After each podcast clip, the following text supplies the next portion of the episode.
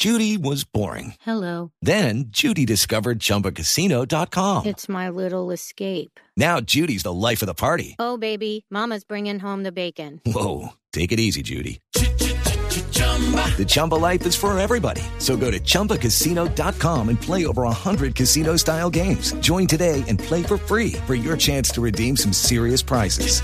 chumba ChumbaCasino.com. No purchase necessary. Void where prohibited by law. 18 plus terms and conditions apply. See website for details.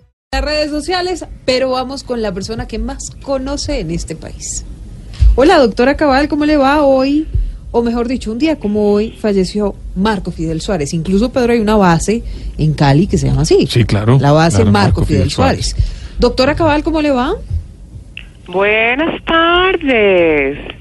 ¿Cómo se encuentran? Óigame, pues muy bien, sorprendidos porque ayer la vimos repartiendo en el Congreso unas agendas con su cara y, u- y su eslogan. Estudien, vagos. Pero los estaba Estudien, repartiendo usted. vagos. Éxito total, ¿no? Con, con mi frase. Sí, sí, sí, pero bueno, además de los cuadernos queremos saber, o las agendas queremos saber, si usted nos puede contar un poco sobre Marco Fidel Suárez.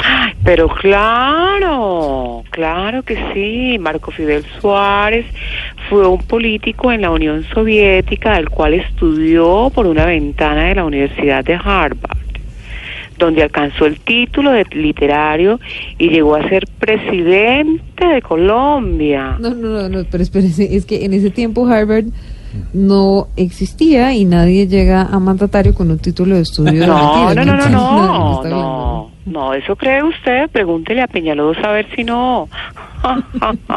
Ah, Sí, no, bueno, sí. Eh, Continúe.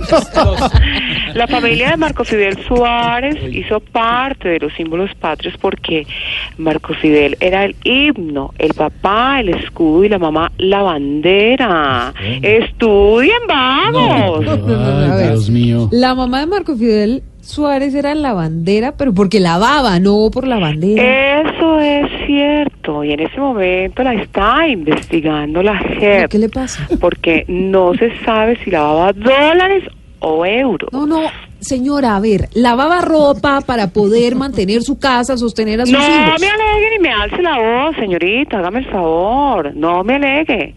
Porque si de algo yo sé es de presidentes de Colombia, Ah, sí. es más, le cuento que el primer presidente de Colombia fue Rafael Núñez, que Oiga. compuso la letra del himno de Colombia al lado de un músico, eh, pues que le faltaba un dedito, ¿no?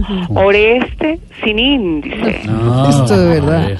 Bueno, señora, gracias. No, no, adiós. no. ¿Por qué me comunican con estos mamertos? Estudien, No, ¿por qué le vamos. llamamos? ¿Quién sí sabe, Pedro, rápidamente es usted para que los oyentes no se queden con todas esas brutalidades? Marco Fidel Suárez fue canciller de la República de Colombia y presidente de Colombia. Y fue un señor muy importante porque recuperó la deuda que tenía Estados Unidos por la entrega del canal De de, Panamá. Panamá. Hoy en día tiene una escuela, creo, de militar, algo así, No, ¿verdad? hágame el favor.